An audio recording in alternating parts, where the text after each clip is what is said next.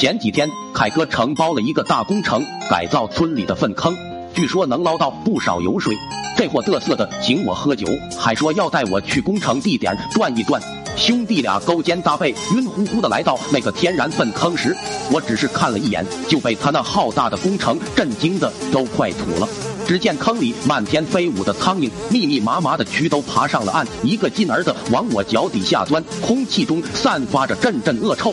我捂住鼻子，扭头就想走。凯哥连忙拉住我，贱兮兮的问道：“阿正，你要能跳过去，哥给你五百块钱。”开玩笑，我阿正是因为那五百块而折腰的人吗？啊，没错，我是。脚好了，这五百我高低挣你。我先倒退两三米，然后像一支离弦的箭，快速跑到粪坑边上，一个标准的起跳，在空中划过一道完美的抛物线，平安无恙的落在了对岸。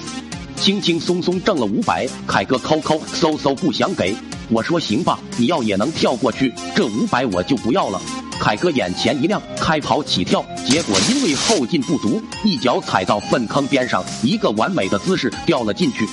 我吓得当场酒也醒了，凯哥一边吐一边扑腾，眼瞅着就快不行了。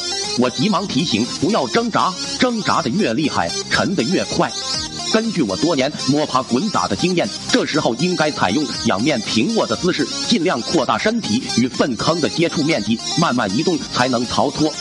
在我的专业指导下，凯哥身子往后一躺，整个人平铺在坑里，又从坑里伸出两只手，一只手捏着鼻子，另一只驱赶着围绕在他身上的苍蝇。那一刻，灵活肥胖的凯哥像极了一条二百多斤的蛆，在坑里慢慢蠕动着。四面八方的蛆闻讯赶来，纷纷簇拥着凯哥，似是要和这位刚搬来的邻居打个招呼。后来，在我不断的鼓励下，凯哥终于通过自救，狼狈的爬了上来。刚刚脱险的凯哥，全身上下覆盖着一层厚厚的土黄色的铠甲。他像是一条落水的土狗，不停地甩动着身子，顿时白的黄的物质朝着四面八方发射，空气中弥漫着一股浓烈而又持久的香味。我生怕遭了殃，捏着鼻子闪到一旁。想到今天一世英名居然全毁了，凯哥蹲在地上控制不住的嚎啕大哭起来。我只能捏着鼻子，一个劲儿安慰。俗话说得好，坑将将大粪于斯人也，必先苦其心志，劳其筋骨。然后一喷冲天，一坨惊人。